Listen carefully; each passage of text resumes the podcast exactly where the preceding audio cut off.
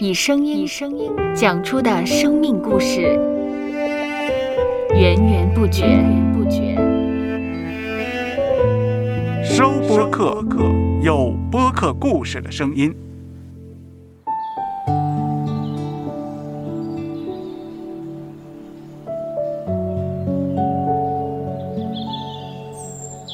上主是滋养生命的泉源，上主是滋养生命的泉源。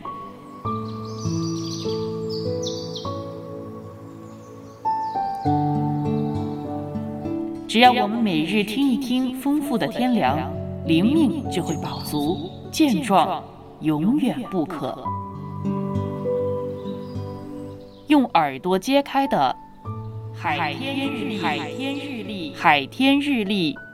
声音版。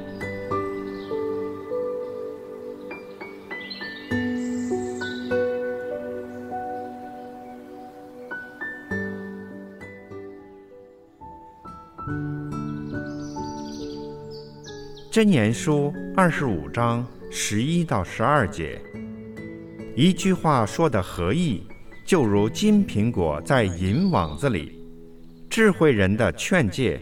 在顺从的人耳中，好像金耳环和金金的装饰。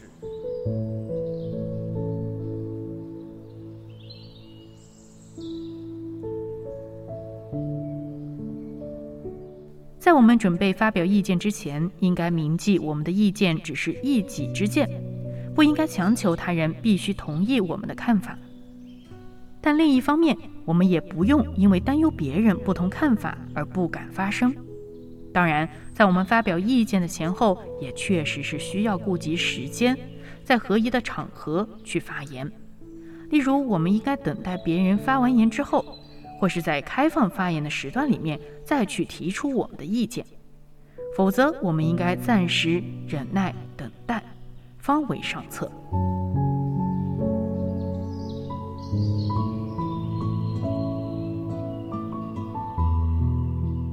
接下来，我们一起默想《真言书》二十五章十一到十二节。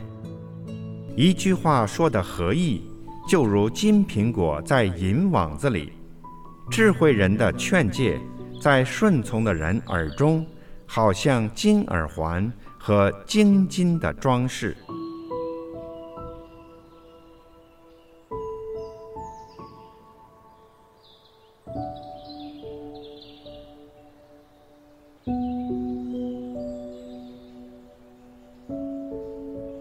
听得见的海天日历，感谢海天书楼授权使用二零二二年海天日历。